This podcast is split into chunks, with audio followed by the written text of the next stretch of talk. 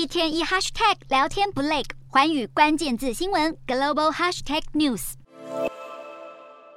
黑夜里，斐济民众高喊着“新总理”，兴奋地不停欢呼。他们的情绪会这么亢奋，是因为国会的选举结果出炉后，二十日在野党决定筹组联合政府。这也意味着现任总理巴伊尼马拉马长达十六年的执政可能终于要结束了。领导在野党人民联盟党现年七十四岁的前总理拉布卡渴望回国总理，不过执政党斐济第一党并不认账。认为在野党之间的协议筹组政府是无效的。事实上，这次的国会选举没有政党过半。根据斐济宪法，如果没有政党过半，总理就必须由国会选出。这场选举可以说是两位前政变领袖的竞争。前总理拉布卡曾经在八零年代两度发动政变，现任总理巴伊尼马拉马则是在二零零六年发动政变后执政至今。两位人物在外交路线上也有很大的差异。巴伊尼马拉马在政变后遭到澳洲制裁，执政的这几年和中国走得很近。拉布卡则是表示应该要冷却与中国的关系，不会像所罗门群岛一样和中国签署安全协议。在投票的当下，斐济选民们也很紧张，政局是否会有改变？目前虽然选举告了一段落，但在执政党不认输的态度下，斐济的政局恐怕还会再混沌一段时间。